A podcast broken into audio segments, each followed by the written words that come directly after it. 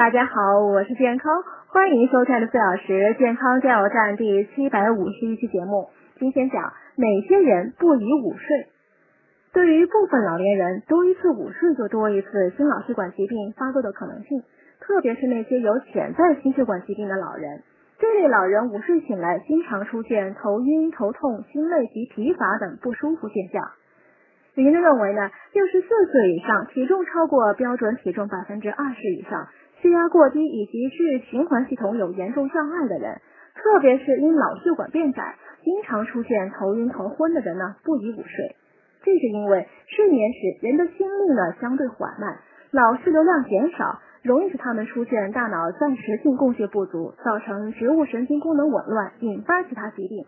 这些人只要白天，特别是上午不过度劳累，适量做些体育锻炼，生活有规律，晚上按时就寝，就能保证睡眠质量。